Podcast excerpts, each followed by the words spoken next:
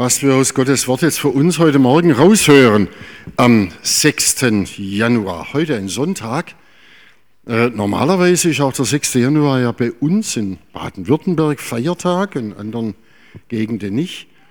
Ähm, Feiertag eigentlich ein uralter Erscheinungsfest, sagt man. Was heißt es? Dass man im Gottesdienst erscheinen muss oder dass ich eine Erscheinung kriege oder Nee, dass Gott erschienen ist. Griechisch heißt es Epiphanie. Deswegen heißt der Tag auch Epiphanias. Ähm, ja, okay.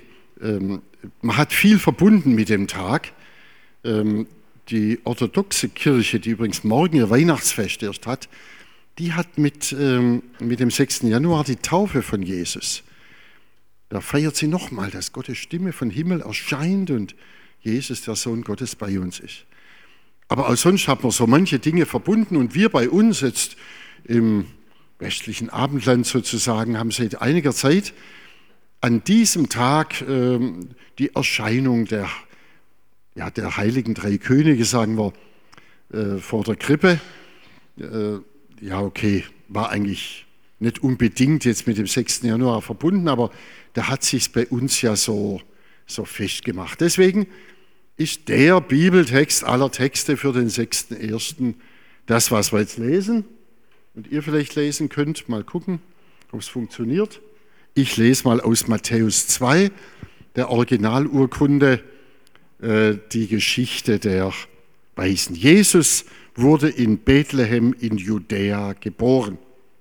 Zu der Zeit, als Herodes König war. Sieh doch, es kamen Sterndeuter aus dem Osten nach Jerusalem, die fragten, wo ist der neugeborene König der Juden? Denn wir haben im Osten seinen Stern gesehen, wir sind gekommen, um ihn anzubeten. Als König Herodes das hörte, erschrak er und mit ihm alle in Jerusalem. Er rief zu sich alle Priester und Schriftgelehrten des Volkes.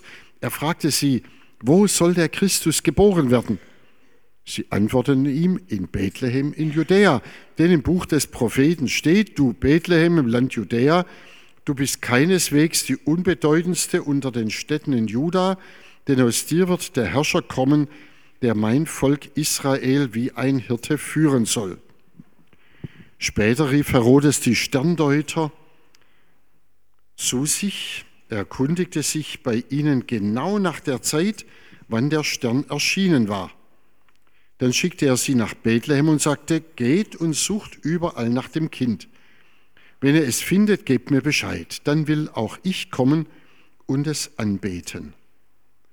Nachdem die Sterndeuter den König gehört hatten, machten sie sich auf den Weg. Und sieh doch, der Stern, den sie im Osten gesehen hatten, ging vor ihnen her. Dann blieb er stehen genau über der Stelle, wo das Kind war. Als sie den Stern sahen, waren sie außer sich vor Freude.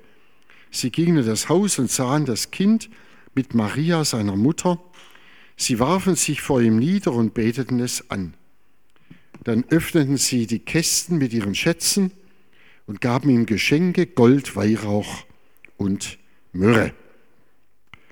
Soweit dieser Text. Und wenn da immer steht die Sterndeuter, dann heißt es in der alten Luther-Übersetzung, mehr gewohnt für viele, äh, es waren die Weisen.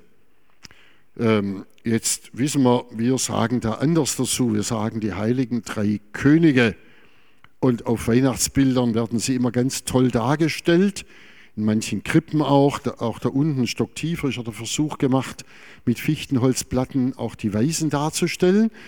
Und man sieht sie immer farbenprächtig ja, Weihnachtsbildern, in, in Spielen, auch in Krippen. Darf ich mal fragen, wer von euch war jemals schon im Leben bei einem Krippenspiel einer der heiligen drei Könige?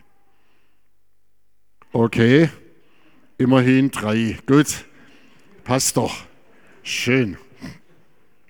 Ähm, jetzt müssen wir natürlich wissen, äh, in der Bibel steht eigentlich nichts von heilig und von drei und von Könige, aber um diese Sterndeuter, um diese Weisen, wie es im Bibeltext eigentlich heißt, ähm, da, da steht, äh, da, da, haben sich, also im Griechischen steht da Magoi, Also wir könnten auch sagen Magier, ne? so.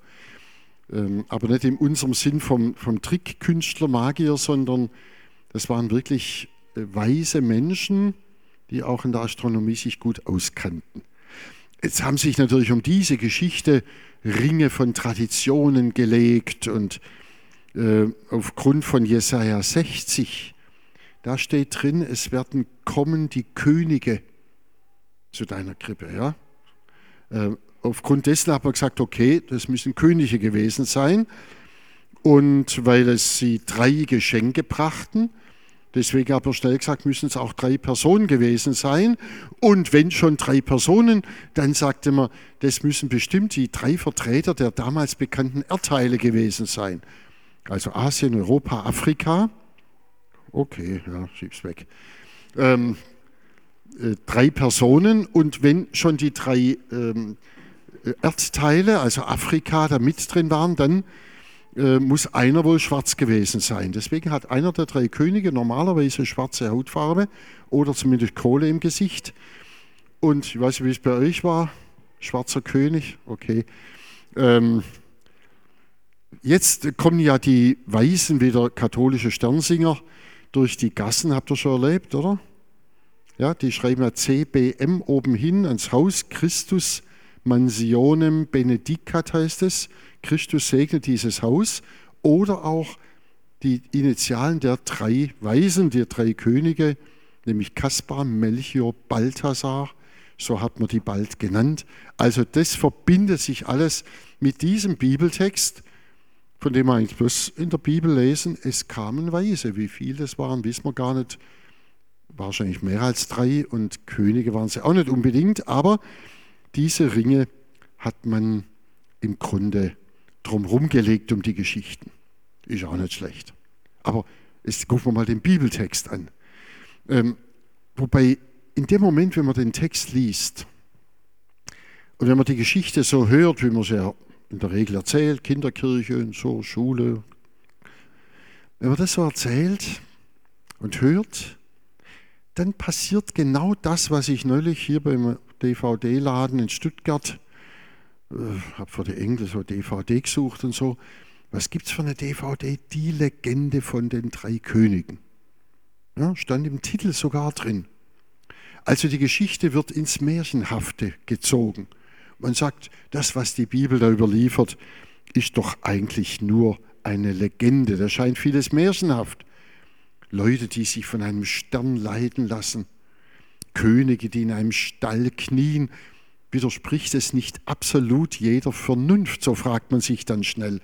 Aber wenn man die Geschichte mal genauer anguckt, wenn wir sozusagen die Figuren mal entstauben, dann zeigen sie nicht nur eine märchenhafte Fantasie, nee, nee, sondern sie zeigen eine Weisheit besonderer Art. Ich behaupte mal, diese Magier, diese Sterndeuter, die durchlaufen eine Weisheitsschule der besonderen Art. Ich könnte auch sagen, die durchlaufen einen Bildungsplan Gottes in drei Stufen. Bildungsplan hört sich scheußlich an für solche, die morgen wieder Schule haben. Tut mir leid, aber jedenfalls hier in der Bibel ist es so. Ähm, Bildungsplan Gottes. Ich behaupte, es sind drei Stufen, nämlich, ich sage es mal gleich vorneweg, die erste Stufe heißt die Sternkunde, zweite Stufe Bibelkunde, dritte Stufe die Hingabe an der Krippe. Gehen wir der Geschichte so entlang, die Sternkunde ist das Erste. Und das ist ja das Aufregende zunächst in dieser Geschichte. Das Aufregende, Gott spricht zu diesen, ich nenne es jetzt einfach mal Weise, könnte auch sagen, die Magoi oder die Sternkundigen. Gott spricht zu den Weisen auf die Art, die sie verstehen können. Und zwar durch ihre Sternkunde, da waren sie zu Hause. Davon berichtet ja das Evangelium. Die kommen zu König Herodes und sagen, wir haben den, wir suchen den neugeborenen König der Juden. Warum? Weil wir den Stern gesehen haben. Im Aufgang heißt es eigentlich also im Osten, da haben wir den Stern gesehen. Was verbirgt sich dahinter? Der moderne Mensch, der sagt natürlich gleich wieder, oh, alles nur Märchen, die haben irgendwie äh, was erfunden. Nee, nee, es gibt da schon Erklärungen, es gibt sogar einige.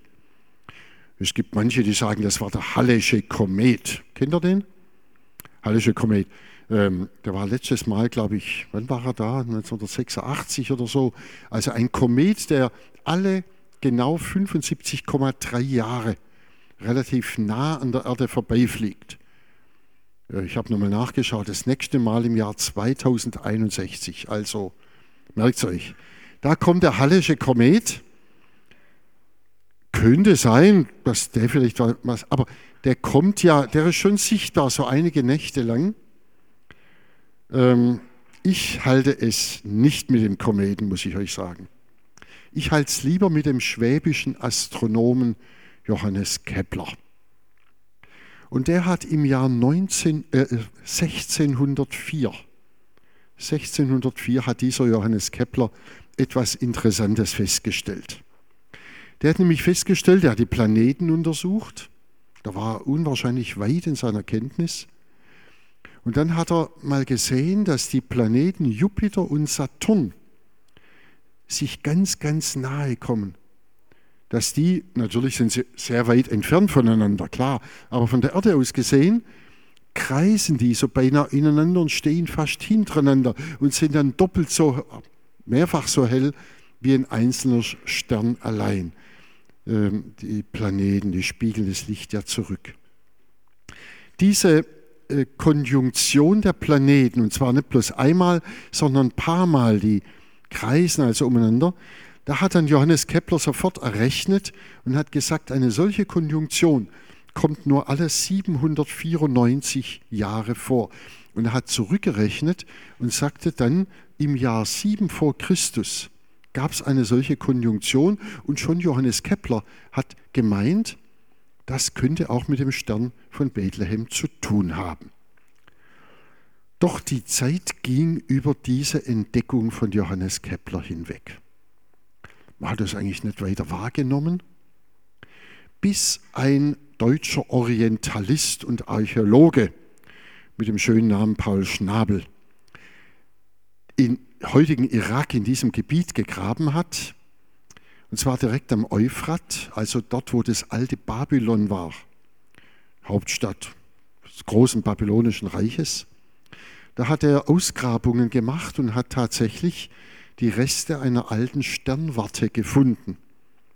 Eine sensationelle Entdeckung 1925 hat Tonscherben rausgegraben und eine dieser Tonscherben, die er entziffert hat, da hat er rausgebracht, dass die genau die Bewegungen am Himmel, die kosmischen Bewegungen, schildert, die im Jahr 7 vor Christus vor sich ging. Nun stand auf der Scherbe nicht, wir sind gerade im Jahr 7 vor Christus. Ja, das haben die, sondern er hat es anders errechnet, das Datum zurückgerechnet, aufgrund verschiedener Angaben. Und da auf dieser Tonscherbe ist sogar dieses Zusammentreffen der Planeten Jupiter und Saturn genau beschrieben. Das war schon eine Sensation. Und dann hat man sich wieder erinnert an Johannes Kepler und seine Behauptungen. Jetzt muss man Folgendes wissen. In der damaligen Antike gab es äh, Bedeutungen für die Planeten. Der Jupiter war immer der Königsplanet. Und der Saturn, also die sagten damals auch Stern dazu, der Königsstern, und der Saturn war immer der Stern der Juden. Wenn nun also Jupiter und Saturn umeinander kreisen, war das für aufmerksame Beobachter des Sternenhimmels ein so faszinierendes und spektakuläres Ereignis, dass die schnell sagten, da muss was Besonderes passiert sein. König und Juden. Also ein neuer König muss geboren sein. Wenn wir das so sehen, dann kann man verstehen, ohne dass man das jetzt beweisen kann, was ich gerade erzählt habe, aber so erzählt es aus Planetarium und viele andere Stellen, äh, dass das durchaus möglich ist. Das verbietet uns zunächst einmal das zu sagen, was heute viele sagen, ich habe bloß eine Legende, ein Märchen irgendwie erfunden. Nein, da steckt schon was dahinter in dieser Geschichte. Zum Beispiel könnte es diese Lösung sein, dass da Weise kommen, und wir wissen heute genau, dass in Babylon es viele Sterndeuter gab, die sich sehr gut auskannten, den Himmel hervorragend beobachteten. Dass die so als erste Heiden, also nicht Juden, von der Geburt des Messias erfahren. Und dass sie erfahren, da muss ein neuer König geboren worden sein. Das ist das Sensationelle. Und jetzt führt ja das Evangelium gar nicht genauer aus, warum die jetzt den Stern da sehen und Konjunktion und so, sondern das Evangelium legt einen ganz anderen Akzent drauf, einen viel schöneren. Das sagt nämlich, Gott führt jetzt diese Menschen zur Krippe auf ihre besondere Art, die sie verstehen können. Das heißt auch, was da in dieser Weihnachtsgeschichte bei Matthäus erzählt wird, heißt auch, Gott hat sich so herabgelassen. Gott hat sich so herabgelassen, dass er mit diesen Menschen ihren besonderen Weg geht. Durch die Babylo mit den babylonischen Weisen geht er einen Weg, den sie begreifen, den sie stehen können. Sagen wir doch nicht, die Himmelserscheinung sei jetzt bloß irgendwie gerade Zufall gewesen zu der Zeit. Mal Frage bei uns, wie werden wir denn geführt im Leben? Lässt uns Gott nicht auch manches zufallen, manche Erscheinungen, manche Ereignislinien? meine Lebenslinie und ein anderes Ereignis überkreuzen sich. Lässt Gott uns nicht zufallen, manches, was dann unser Leben prägt und was wir für Erfahrungen machen und wo wir erst im Nachhinein vielleicht erkennen und sagen, da hat mich Gott wunderbar geführt. Ich hätte vor 50 Jahren nicht genau sagen können, wie mein Leben verläuft. Und doch habe ich vieles erlebt von der Eheschließung, Kindern bis im Beruf, die Stationen, im Pfarramt, im Dekanat und hier Stuttgart, ähm, wo ich im Rückblick was sagen kann, das habe ich jetzt so nicht geplant, da wurde ich auch gerufen, berufen. Und letzten Endes sehe ich von Gott geführt. Gott führt manchmal Wege, die wir nicht gleich verstehen. Es gibt manchmal auch schwere Wege, wo wir dann sagen, führt mich da jetzt Gott oder ist das alles ein Unsinn oder hat Gott sich geirrt? Nein, da gibt es auch Wege, die Gott führt und selbst bei schweren Strecken, wo wir erst im Nachhinein sehen, äh, wow, da, da hat Gott mich durch diese Wege geführt zum Segen für mich oder für andere und ich erkenne es erst im Rückblick. Schaut, wenn wir um Gottes Leiten und Führen bitten, und wir haben das jetzt in den Liedern ein paar Mal gemacht, wenn wir ein persönlich im Gebet tun wir es hoffentlich auch, wenn wir darum bitten, dann können wir auch darauf vertrauen, dass Gott recht führt. Manchmal auch auf eine Weise, wo wir zunächst mal sagen, das war jetzt gerade Zufall, dass mir das passiert ist oder so. Ja, wir können auch sagen, Gott lässt es zufallen, lässt es mir zufallen. Gottes Möglichkeiten sind viel größer als unsere. Ich habe einen berühmten Theologen noch studiert in Hamburg, der hieß Helmut Thielige. Der war so alles Mögliche, Präsident der Rektorenkonferenz in Deutschland und wäre fast Bundespräsident geworden und so. Und er hatte mal einen schönen Satz gesagt, er hat gesagt, wenn alles zu Ende zu sein scheint, beginnen erst die Möglichkeiten Gottes. Ich meine, die beginnen auch vorher schon, aber, aber wir können mit Gottes Möglichkeiten rechnen, auch wenn wir den Eindruck haben, da ist irgendwie alles zu Ende. Trauen wir es Gott zu, dass er uns leitet, vielleicht sogar anders, als wir denken. Von diesen Sterndeutern jedenfalls heißt es, als sie den Stern sahen, waren sie froh.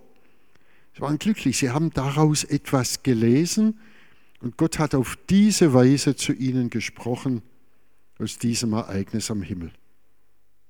Sie werden also geführt auf in der Weise ihres Spezialgebietes. Es ist gut, dass die Weisen dafür sensibel waren, dass sie offen waren dafür, aufmerksam. Sie achteten, was da in der Welt passiert, in der Natur und der Geschichte und dann, dann gehen sie einen weiten Weg.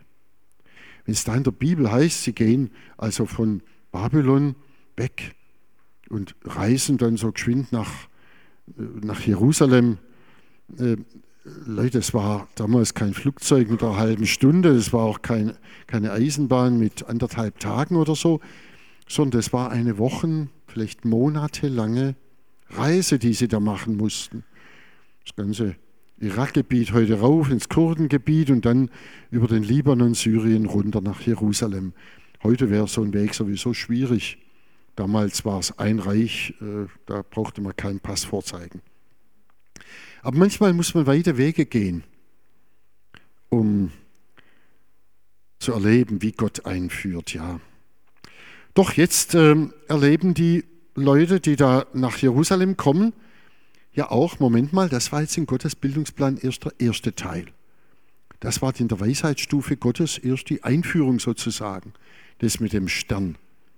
Denn die Weisen kommen ja durch diese erste Bildungsstufe gar nicht zum Kind in der Krippe.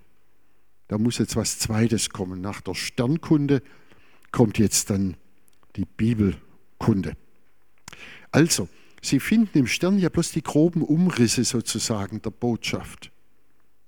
Sie gehen ihrer Logik nach und sagen, Moment, also wenn ein König bei den Juden geboren wird, wo wird er denn geboren? Antwort natürlich in der Hauptstadt, natürlich im Palast. Und deswegen gehen sie direkt zum Chef persönlich, zu Herodes dem Großen.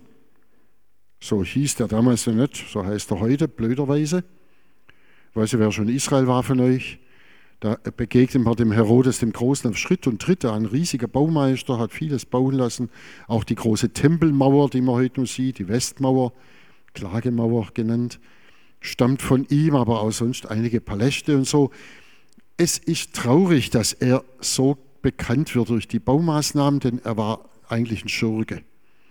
Er war kein großer, sondern ein schlimmer Mensch. Äh, der hat drei seiner eigenen Söhne umbringen lassen, aus Angst, sie könnten ihm den Thron wegnehmen. Übrigens auch seine Schwiegermutter hat er umbringen lassen und noch ein paar andere Gestalten. Ähm, er war also ein sehr jähzorniger Mensch, ein sehr harter. Und dieser Herodes der Große, ja, es ist logisch, der gerät in absolute Panik, als er hört, da muss ein neuer König geboren worden sein. Man muss das von Herodes im Hintergrund wissen, um es richtig zu verstehen, wie der reagiert. Der, der hört nämlich sofort raus, Moment mal, neuer König, wow, das wird ein Konkurrent für meinen Thron, den muss ich sofort ausmerzen. So kommt es ja nachher auch zum Kindermord in Bethlehem. Ja, das war so typisch für ihn. Aber jetzt interessiert er sich natürlich für die Nachricht. Er wird hellhörig. Wenn er was hören würde, okay, da ist ein Baby geboren worden, das hätte ihn nicht weiter interessiert. Aber ein neuer König, da lässt er jetzt also nachforschen. Und so kommt es für die Weisen auf eine ganz ungeahnte Art zu etwas Wunderschönem, nämlich zur Bibelstunde und zur Bibelkunde.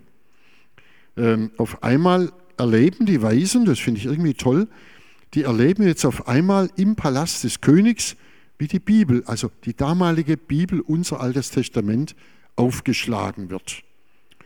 Da lässt er jetzt die Theologen kommen, Priester, Schriftgelehrte, die sich auskennen.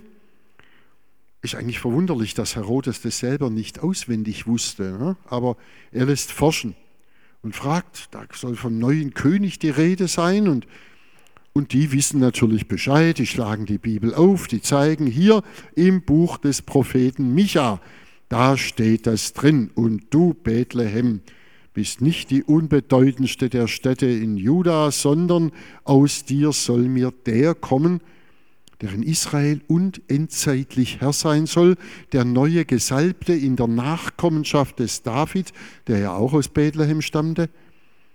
Und dieser Gesalbte, hebräisch, der Meschiach, griechisch der Christus, der wird also in Bethlehem geboren. So sagen die dem König Herodes, so sagen sie auch natürlich den Weisen, die da versammelt sind. Damit erleben die Weisen was hochinteressantes. Die erleben nämlich die Botschaft durch die Sterne, die war zunächst unklar. Das waren bloß die groben Umrisse. Jetzt erleben sie, da gibt es das geoffenbarte Wort Gottes und da erfahren wir genaueres. Die Weisen fanden Jesus also nicht mit ihren menschlichen Möglichkeiten. Und auch darin werden sie Vorläufer aller Heidenvölker, die zu Christus finden. Und wir gehören ja letztendlich auch dazu. Wir finden Jesus nicht oder nicht allein mit unserem menschlichen Wissen und Können. Wir finden ihn erst recht nicht unmittelbar in der Natur. Ich habe das oft erlebt, dass mir Leute gesagt haben, früher im Pfarramt oder so, wenn ich gesagt habe, kommen Sie mal zum Gottesdienst. Ach, ich gehe mit dem Hund spazieren im Wald. Das ist mein Gottesdienst. Schön. Dann soll der Förster das Kind taufen. Ne? Aber ähm, das ist ja dann so eine Sache. Manche können im Wald tatsächlich auch beten und das ist dann auch schön. Das gibt's, aber Gottesdienst ist nochmal was anderes. Was wird da angebetet? Wir erfahren Jesus und Gott übrigens auch nicht im Horoskop oder in Astrologie. Wir finden Jesus und mit ihm den lebendigen Gott durch das, was Gott selber offenbart hat. Wir finden ihn im Wort Gottes das ist der Anker, den wir brauchen, wo Gott sich selber festgemacht hat. Und wo wir immer wieder daraus neu schöpfen können und wo wir darauf vertrauen können, dass Gottes Geist uns leitet. Das heißt, Gott selber schenkt uns die Erkenntnis. Sozusagen, er gibt uns seinen Heiligen Geist, damit wir sein Wort verstehen, aufnehmen für uns in unser Herz, in unser Leben. Das heißt, hier wird gleich nach der Geburt von Jesus sofort deutlich, erst die Bibel zeigt den Weisen den Weg zum Messias, zu Christus, zu dem von Gott gesandten Retter. Das ist wie so ein Fingerzeig, der da im Evangelium ausgestreckt wird, gleich am Anfang. Schaut mal, der, der da in der Krippe liegt, ist niemand anders als der, den die Propheten als Gottes Wort schon längst vorhergesagt haben. Hier wird erfüllt, was da prophezeit ist. Hier wird in Bethlehem der König geboren. Wir leben ja heute in, im Fragen, gibt es nicht viele gleichgültige Wege zu Gott? Ist es nicht am Ende dann gleichgültig, welchen Weg ich gehe? Die Geschichte der ersten Heiden, die Jesus anbeten, zeigt es anders. Die finden den Weg zur Krippe durch Gottes Wort in der Bibel. Ich finde die kleine Bemerkung da von Herodes hochinteressant, äh, steht vorne im Text. Ähm, der gibt ja den Schriftgelehrten den Auftrag und sagt, sucht in der Bibel nach Christus. Finde ich hochinteressant. Es ist so ein Motto, also wenn ich gefragt wird, dir was, äh, was wünschen wir fürs nächste Jahr, ist ein wunderbares Motto fürs Jahr 2019. Sucht den Christus in der Schrift. Ähm, und, und den Weisen sagt Herodes dann weiter, jetzt sucht ihr das neugeborene Kind, sucht ihr den Christus, bis er es findet in Bethlehem. Ein tolles Jahresmotto von Herodes dem Großen, diesem Schurken. Aber da hat er mal was Richtiges gesagt. So kommt es also, dass die Weisen dann das Kind finden so kommt es durch die Bibel, durch die Bibelkunde. Erst Sternkunde, dann Bibelkunde. Sie kommen am Ziel an. Und jetzt muss man sich das wirklich vorstellen. Äh, vermutlich sind Maria und Josef noch dort, wo das Kind geboren war. Wir wissen ja nicht, welche Zeit da dazwischen lag, äh, wann die Weisen also kommen. Jetzt muss man sich wirklich vorstellen, die Repräsentanten der Welt. Ja, da, also sind ja die, die von ganz weit her kommen die beugen sich jetzt vor der Krippe. Die verehren jetzt den Messias. So erzählt es das Matthäus-Evangelium hier ganz am Anfang. Und wenn wir einen Sprung machen bei Matthäus ganz ans Ende, dann sagt dort im letzten Satz des Evangeliums Jesus, der Auferstandene, seinen Jüngern, jetzt geht ihr hin in alle Welt. Also ganz am Anfang die Bewegung aller Welt zur Krippe und ganz am Ende startet Jesus sozusagen die Gegenbewegung. Jetzt geht das Evangelium hinaus in alle Welt. Das ist kein Zufall, das ist sozusagen der Rahmen des Matthäusevangeliums. Ähm, deswegen, weil Jesus sagt, geht hin in alle Welt und weil alle Welt als äh, Repräsentanten der Welt zur Krippe kommen. Deswegen feiert man bei uns in der Kirche übrigens am 6. Januar traditionell immer einen Missionsgedenktag. Also in vielen Kirchen ist heute irgendein Missionar zum Predigen dran, passt genau das, ohne dass sie es vielleicht geplant haben, die Delegation des CVM Stuttgart gerade heute auch nach Indien fährt. Also auch da ist eine gewisse Brücke. Schön, das zu wissen. Die ersten Heiden kommen also an der Krippe an und dort führt Gott sie durch die Sternkunde und die Bibelkunde also zur Hingabe. Das passiert also jetzt, das ist die dritte Bildungsstufe Gottes. Von ihnen heißt es, sie fanden das Kind mit Maria, seiner Mutter, fielen nieder, warfen sich vor ihm nieder, heißt hier, und beteten es an. Dann öffneten sie die Kästen mit ihren Schätzen und gaben ihm Geschenke, Gold, Weihrauch und Myrrhe. Bei Luther heißt doch, sie taten ihre Schätze auf, nicht ihre Kästen, aber gut. Sie brachten die Geschenke. Gucken wir uns mal die Geschenke von Moment an, um daraus auch ein bisschen was zu lernen für unsere Hingabe. Man kann das jeden Tag im Gebet also fast ein bisschen durchdeklinieren. Gold, Weihrauch, Myrrhe. Sie brachten Gold. Wie kann man sich das vorstellen? Sie legen vielleicht ein paar goldene Münze vor die schäbige Futterkrippe. Sie deponieren teuren Schmuck neben Stroh und Windeln. Das muss man sich vorstellen, wie das dahin passt. Aber das ist die Hingabe, die sie jetzt praktizieren. Sie geben also etwas von ihrem Reichtum in den armen Stall. Und damit machen sie was meines Erachtens Großartiges vor. Sie praktizieren damit nämlich eine innere Freiheit, die mit Weihnachten zu tun hat. Es ist wie eine innere Bewegung, die sie uns vormachen. Was wir haben, können wir teilen. Etwas von unserem Wohlstand legen wir dir hin. Ein Reichtum, den wir genießen können, den wir bekommen für unser Leben. Und wir leben, die allermeisten von uns, relativ reich, wir haben gut, haben warme Stuben, genug zu essen.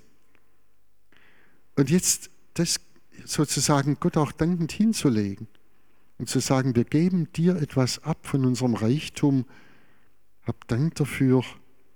Das heißt auch, nimm du, was wir haben, in deine Hand und hilf, dass wir richtig, richtig damit umgehen, dass wir uns nicht egoistisch klammern an das, was uns eh nur auf Zeit gegeben ist, dass wir uns nicht im Sorgen ums Materielle aufreiben oder sogar, wie es oft geschieht, darüber zerstreiten.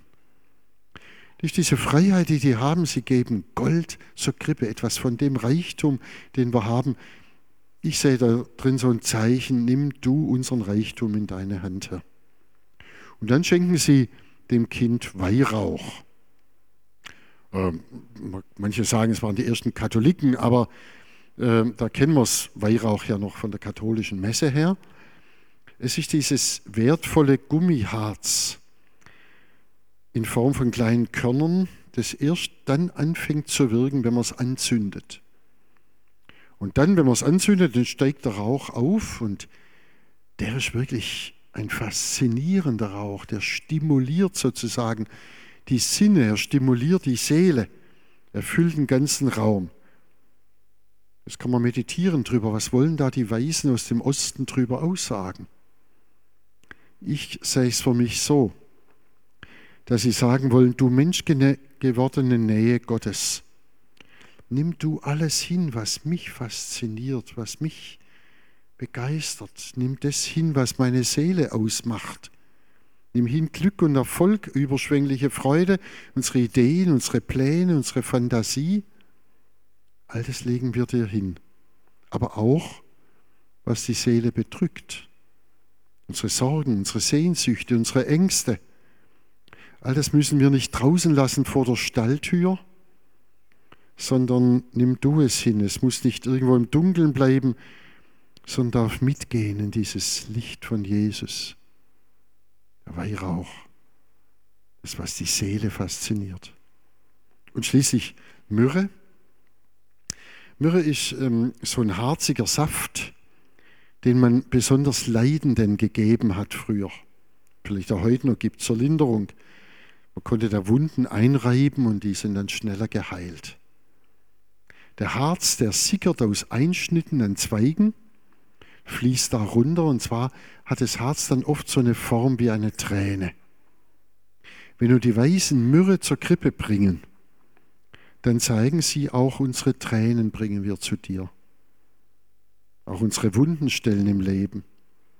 Ich darf das jetzt ruhig übertragen, zeichenhaft, und sage auch unsere Enttäuschungen. Auch unsere Enttäuschungen im Leben, auch die gehören zur Krippe.